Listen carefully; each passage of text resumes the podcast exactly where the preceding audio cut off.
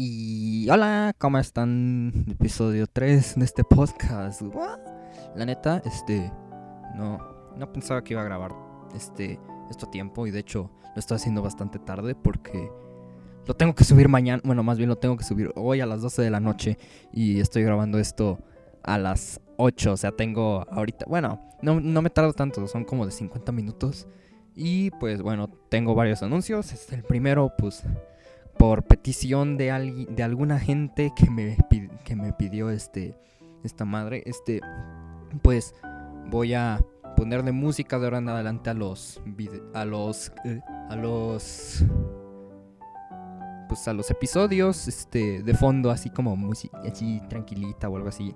Capaz sí que busco algo, este, de música relajante, estudio Ghibli o alguna cosa así, porque está bien chida. Yo con eso hago mi tarea. y lo segundo, este, para la gente que está aquí y que, pues bueno, o sea, anuncié en mis redes, este, la semana pasada que ya andaba disponible este podcast. El punto es que varias gente, varias gentes pensaron que el podcast iba a ser de Mariano y yo, o sea, el podcast de Cinit. El punto es que, pues obvio, este, aún no estamos trabajando. Bueno, no. De hecho, ya tenemos un episodio planeado. Este. El cual va a estrenar. No sé cuándo vaya a salir. El punto es que. O sea. Sí, sal, sí grabamos un episodio entero. El problema fue que el audio sonaba horrible. Este. No. Bueno, fue más bien culpa de Mariano. Sí, todo, es culpa tuya, Mariano. No, no te hagas. Este. Porque. Este. Se supone que tenemos que grabar las dos capas de audio. O sea, la mía y la de él cada quien por separado. O sea que en una capa de audio nomás suene mi voz y en, la, en una capa de audio nomás suene su voz. Y las dos sincronizarlas y juntarlas. El punto es que Mariano grabó mi voz y su voz. Y yo nomás mi voz. Entonces el punto es que, pues obvio suena horrible y suena súper ecualizado porque a veces se puede, pues, pues como separar la llamada. Entonces, o sea, se puede alentar o se puede acelerar. Entonces suena súper ecualizado y pues no me gustó cómo quedó. Entonces, pues, probablemente el episodio no salga hasta, pues probablemente no lo grabemos hasta el viernes, el segundo episodio, por más que el primero me encantó de lo que hablamos, pero pues probablemente grabemos el verdadero primer episodio el viernes para subirlo aproximadamente el sábado o el domingo, yo que sé. Así que pues por el momento, pues bienvenidos a Cine Café de madrugada. Hola.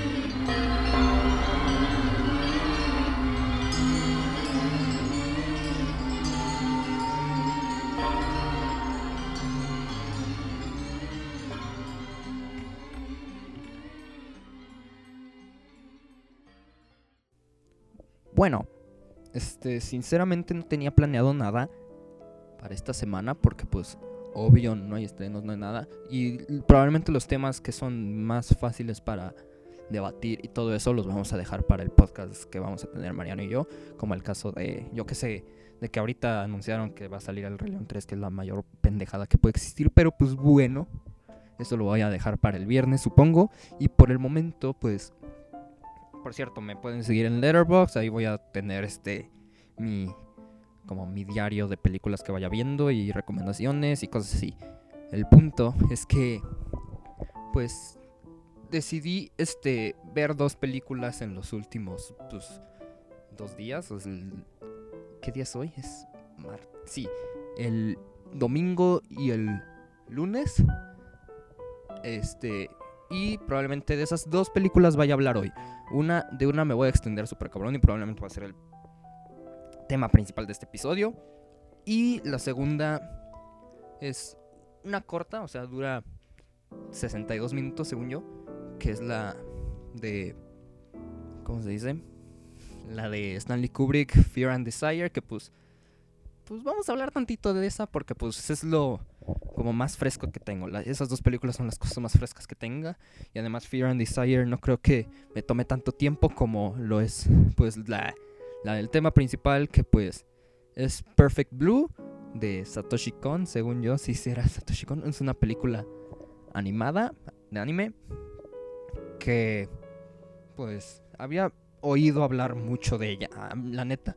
Había este escuchado que pues era muy buena, era este algo que pues te podía que te podía marcar la vida en general, que te podía este dejar con muchos pensamientos después de terminar de verla y que es como un como un como algo influencial en el caso del terror japonés que pues lo que yo tengo entendido del terror japonés es que está más este, enfocado en este ser, meterse con tu mente y cosas así. Entonces, pues por eso es como una película la cual yo no esperaba que fuera así. O sea, literalmente comparar el principio el final de la película está súper cabrón, la neta. Pero pues, este, por el momento, este, voy a tratar de no decir tanto este en este capítulo porque el anterior me hubiera encantado de no haber sido por que cada cinco minutos andaba diciendo este, este, pero es algo que me sale naturalmente. Es pues, horrible. Entonces, pues voy a intentar quitarme eso mientras hablo en este podcast.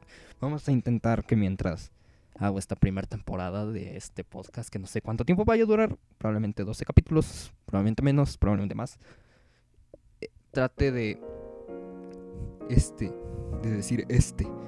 ya dije este. Entonces, pues, ¿de qué se trata la película? No sé si lo debo explicar porque la neta la gente que no la haya visto, este se le jode completamente la experiencia, la verdad. La gente que no la haya visto a secas, este, vaya a verla, vaya a... De hecho está disponible en YouTube, este... Ay, ya dije otra vez este.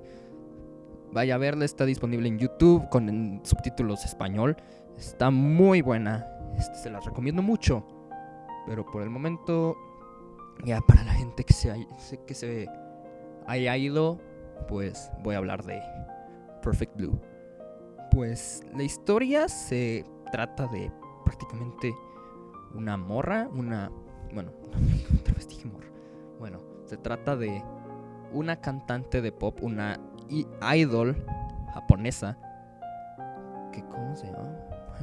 que se llama Mimarin. Y anda en un punto decisivo de su carrera, la cual es este, o separarse de esa carrera por completo y hacerse una carrera como actriz y este tener o seguir como pues simplemente una una idol. Entonces ahí anda el conflicto del personaje al principio, pero ella decide terminar convirtiéndose en actriz y decisiones que toma en su vida, decisiones que ella va tomando por, ya sea por tratar de impresionar o tratar de satisfacer a la gente que la llevó hasta ahí, la lleva a tomar muy malas decisiones y empieza a romperse mentalmente. Pues, ¿qué les puedo decir de la película? La neta me quedé exactamente igual como ando ahorita. Me quedé sin palabras cuando la terminé de ver. No esperaba que fuera eso, güey. O sea, no esperaba que fuera algo así. Yo pensaba que iba a ser algo un poquito más diferente, algo más personal. Y sí, es muy personal la película, pero aún así este no sabía que iba a ser en esa magnitud, cabrón. O sea, creo que ya hay un punto en la película en que ni siquiera sabes comprender qué diablos realmente pasó y qué diablos no. Incluso al final te deja recapacitando, te deja pensando este, si realmente todo lo que pasó en la película, bueno, si cierta parte de la película pasó o no pasó, de lo tan rota que está el personaje, de lo tan, este, de lo, de lo dañada mentalmente que se pone conforme avanza la película. Que de hecho ya hay un punto en donde es simplemente pues, frustrante el verla ahí entre el tema del acosador, entre el tema de, de que la usen por desnudos, el tema de la escena de violación y todo eso. O sea, pues fue una película que a mí me dejó, pues, pues me dejó muy pensando, o sea, me dejó literalmente muy, muy, muy, muy, muy, muy, muy, muy ay, observado, muy muy inquieto, diría yo. O sea, no me sentía bien cuando la terminé de ver.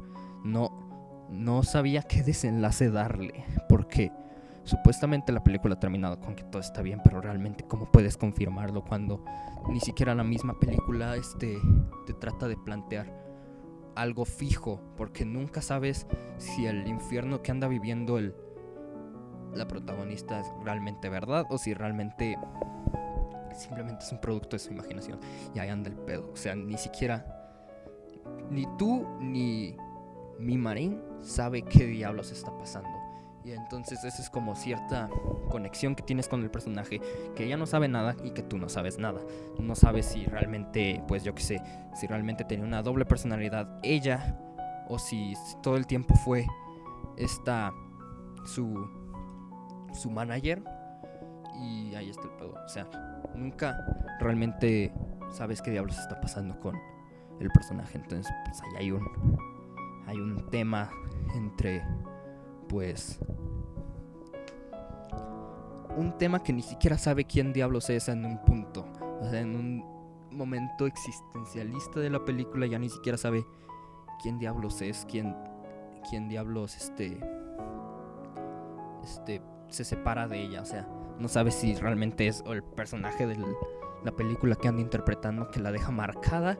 No sabe si realmente es este la estrella pop o no sabe si realmente es Mima como tal. Que no sabe si es la artista, la Mima que se queda, que pues es la que se supone que es ellas dos juntas. Entonces, este simplemente, este, como que te tratan de plantear ese existencialismo que tiene el personaje y ese y esa inquietud que tiene, ese esa impotencia de no saber absolutamente nada. Incluso tú la sientes como espectador, tú no sabes realmente nada y también te, te quedas como de, güey, quiero saber qué es, pero no sabré nunca. O probablemente sí se sepa, pero tú no lo puedes interpretar, o por lo menos yo no lo pude interpretar de cierta manera.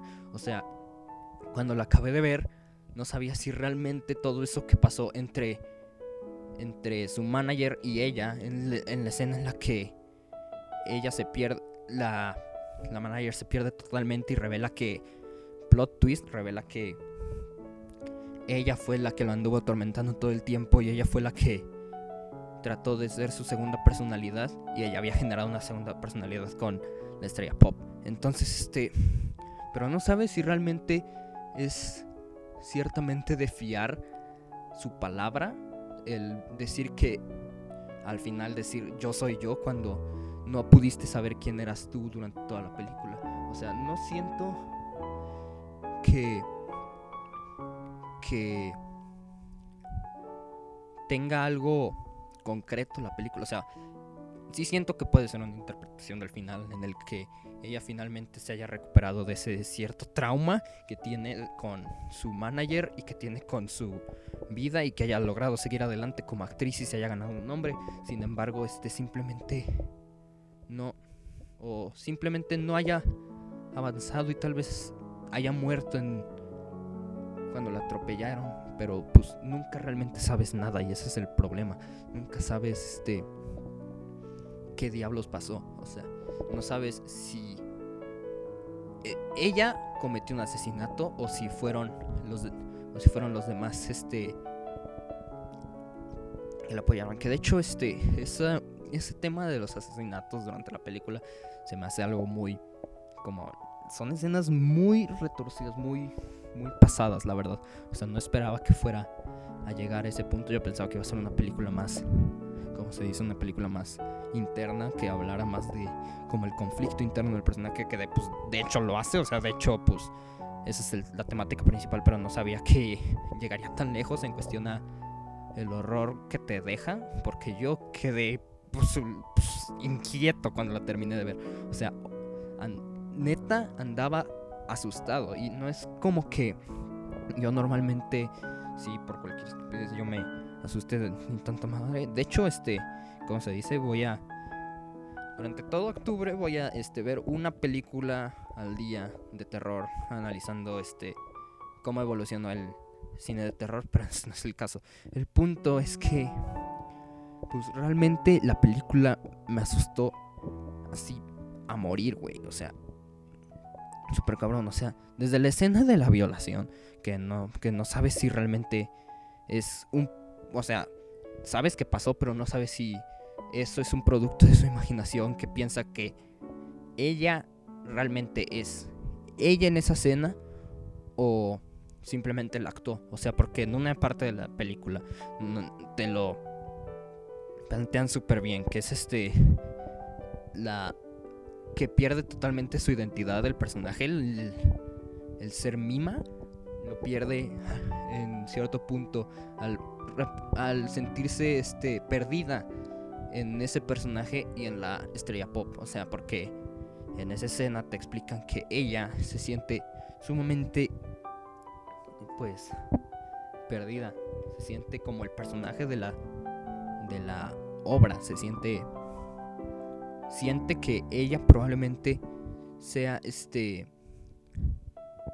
una ilusión en un psiquiátrico que ella piense que es una estrella pop y que nunca lo haya sido y que realmente eso esa fantasía sea la que la controla y realmente la hayan violado en ese club pero realmente está muy jodido. Está muy jodido. Y de hecho te mantiene muy, muy, muy, muy inquieto la película por el hecho de todo el tema del acosador, todo el tema de que siempre se siente observada el personaje porque está muy, muy horrible el tema de, de el acoso en, en el caso de la película cuando llega el punto en el que literalmente ni siquiera en su casa está bien porque publican prácticamente todo lo que ella hace y cada movimiento que hace y todo y durante todo el tiempo sientes que algo malo puede pasar porque sabes exactamente quién es el acosador, solamente que no sabes cuándo va a actuar hasta que realmente lo hace, hasta que realmente ya va a pues, hacer lo que tiene que hacer, el cual, lo cual es este pues intentar matar a Mima porque supuestamente ella está tratando de imitar a la verdadera Mima y la está deteniendo a ser ella y que ella supuestamente es una impostora, lo cual incluso el personaje siente, incluso el personaje al momento de que crea esa segunda personalidad, que no sé si realmente ella la haya creado en un punto o si todo el tiempo fue su manager, pero el punto es que en un cierto punto cuando empieza su segunda personalidad en la cual ella siempre es una estrella pop y tal vez ese papel de actriz solamente sea una faceta en la cual ella está atrapada y tal vez realmente sienta que tiene que devolver por todas las malas decisiones que ha hecho en esa carrera por el hecho de pues filmar la escena de violación, por participar en una revista de desnudos, etcétera, etcétera, etcétera. Es muy, muy, muy, muy, muy, muy cabrón ese tema. Y el cómo te representan la explotación que hay en ese mercado en general, en ese, en ese ámbito, porque siempre te lo tratan de pintar en un punto muy positivo, en un punto en el que eh, el actor está realmente bien, por más que realmente no, por más que realmente pues eh, son personas y esas personas pueden tener sus pedos y esas personas pueden sentirse atrapadas en eso. Entonces este pues es algo que la película trató muy bien. Bueno, yo personalmente la vi realmente muy bien. No le encontré cierto defecto. La neta. O sea, porque no me gusta tanto ver los defectos de la película. Me encanta más ver qué, qué salió bien, qué, qué fue lo que gustó. Que de hecho, este también algo que admiré mucho cuando la vi es que siempre, este, ya sea por los movimientos de la cámara o siempre por por cómo está posicionada la cámara y por en qué ángulo está dirigiéndose hacia el personaje, en ciertos puntos te sientes inquieto e incómodo porque sientes que todos los personajes que Mima siempre está siendo observado y en efecto pues Mima siempre está siendo observada por el acosador, que no me acuerdo cómo se llama, creo que Mimanía, pero el punto es que simplemente él se cree el dueño de Mima, él se cree este con todo el derecho de saber qué va a pasar con ella y qué no va a pasar y llega a un punto extremista en el cual él cree que la única opción para regresar a Mima a lo que era antes es matándola, lo cual es como muy, muy, muy, muy, muy pasado, verga. Bueno, yo la película la sentí muy pesada, no, no por, no por que sea larga ni nada, ni que se sienta de 5 horas cuando dura hora y media. No, o sea, de hecho es una película muy fácil de ver, la acabas y la sientes muy fluida. El punto es que realmente simplemente pues me parece muy pesada por el tema que trata, que es el existencialismo, el de la depresión y toda la cosa.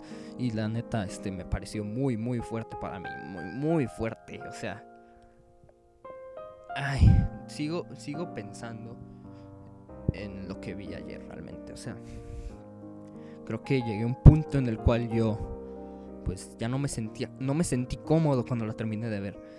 O sea, lo único que sentías era miedo miedo de sentirte observado, de sentirte, pues, simplemente me sentía mal y ya cuando la terminé de ver.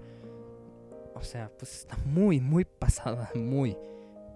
Pero, pues quitando eso al lado, está bastante buena la película. Bueno, yo personalmente la me gustó por el conflicto interno que tiene el personaje principal.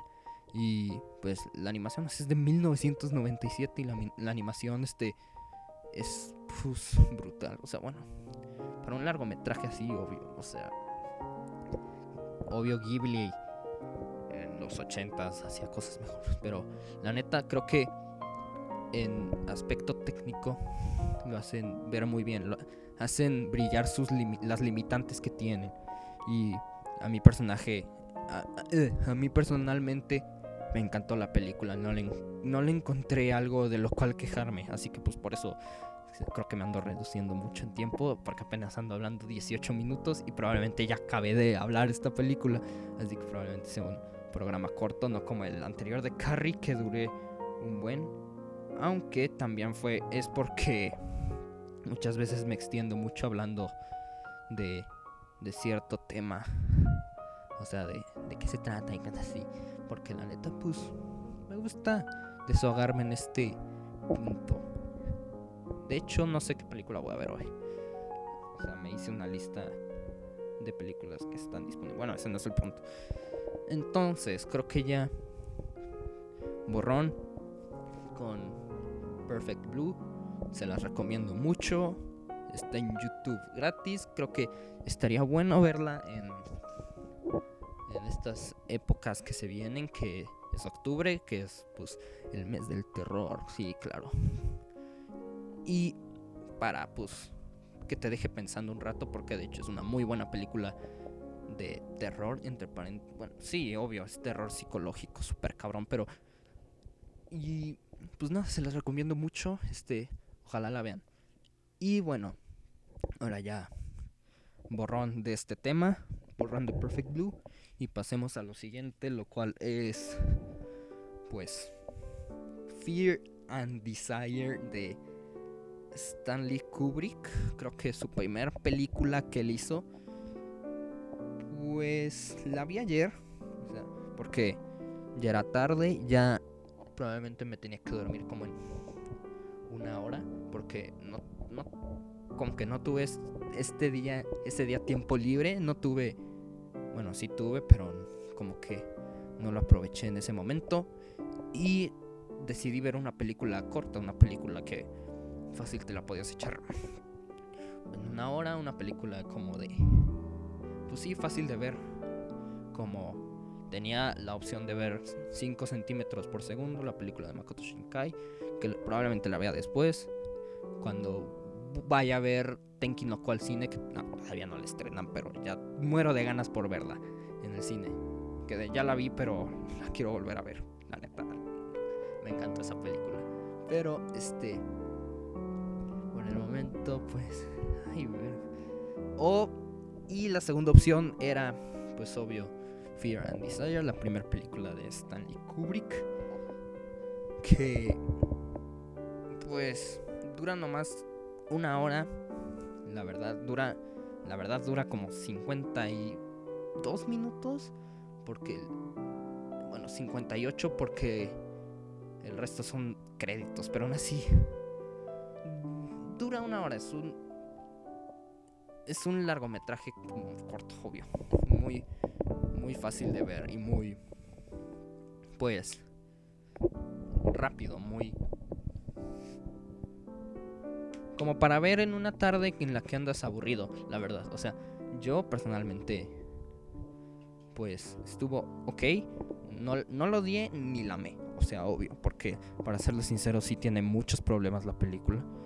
Principalmente porque pues es el primer trabajo de una persona que tiene mucho potencial. Y de hecho, me impresiona el ver la evolución de su carrera de ese punto al punto en el que acabó, que es Sidewise Shot. Pero el punto es que para hacer su película, para hacer una película en la cual él produjo por su cuenta, bueno, por lo menos creo que un tío adinerado se la dio para hacerla. Es pues está buena, o sea, algo que hizo pues alguien con con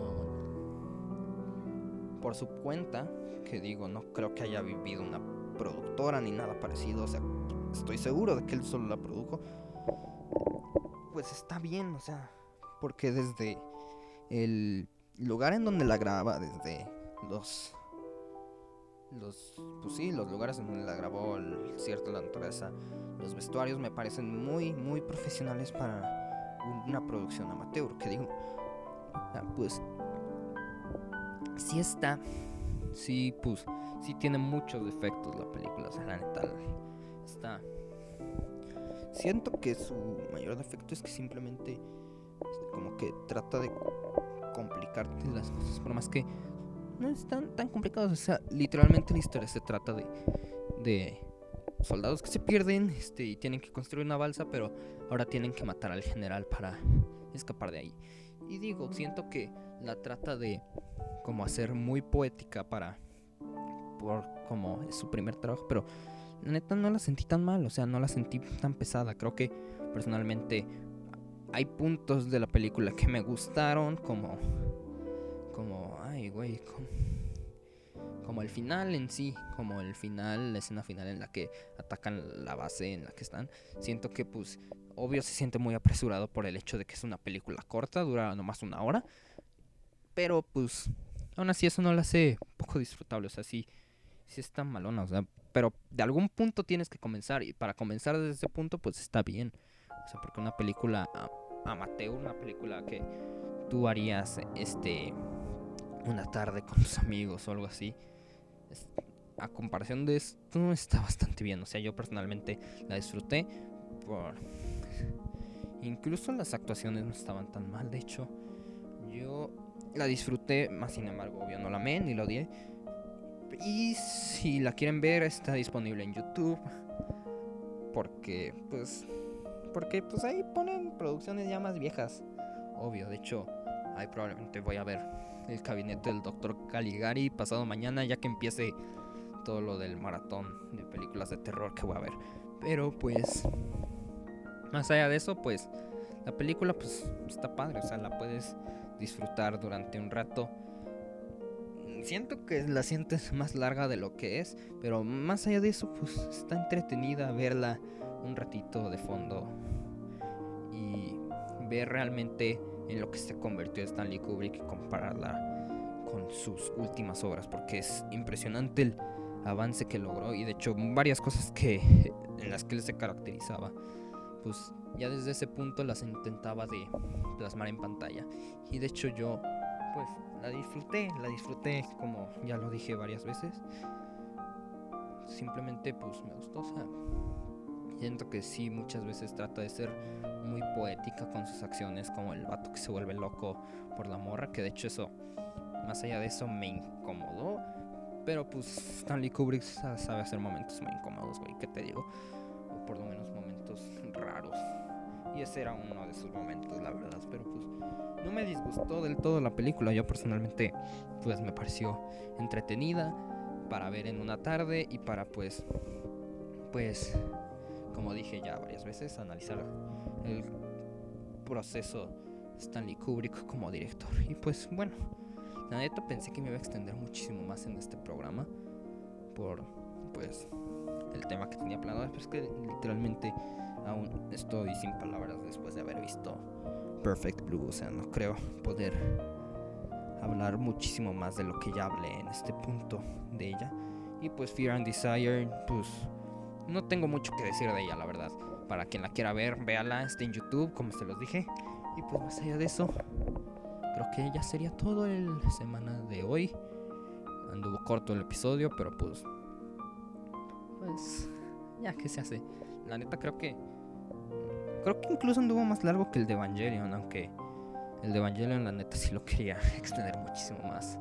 Pero supongo que va a ser para la segunda parte, que aún no sé cuándo la voy a grabar. Pero aún así, este, espero que lo hayan disfrutado, que, les haya gustado. Compártanlo si les gustó con sus amigos, que les interese el tema. Y recuerden que ahora ya estoy en Letterboxd, este, para que vean las listas que hago, este, las recomendaciones que les doy, etcétera, etcétera, etcétera. Y esperen próximamente el primer episodio del podcast de Cinit con, Mari con Mariano y yo. Que pues vamos a debatir de pues este tema que tanto a mí me gusta, que es el cine. Y pues más allá de eso, nos vemos la próxima semana. Este, aún no sé de qué voy a hablar, obviamente, porque nunca estoy preparado para estos podcasts, como ya se notó el día de hoy. Pero pues más allá de eso, pues espero que lo hayan disfrutado, que los haya, que les haya pasado un buen rato y pues nos vemos la próxima semana. Chao.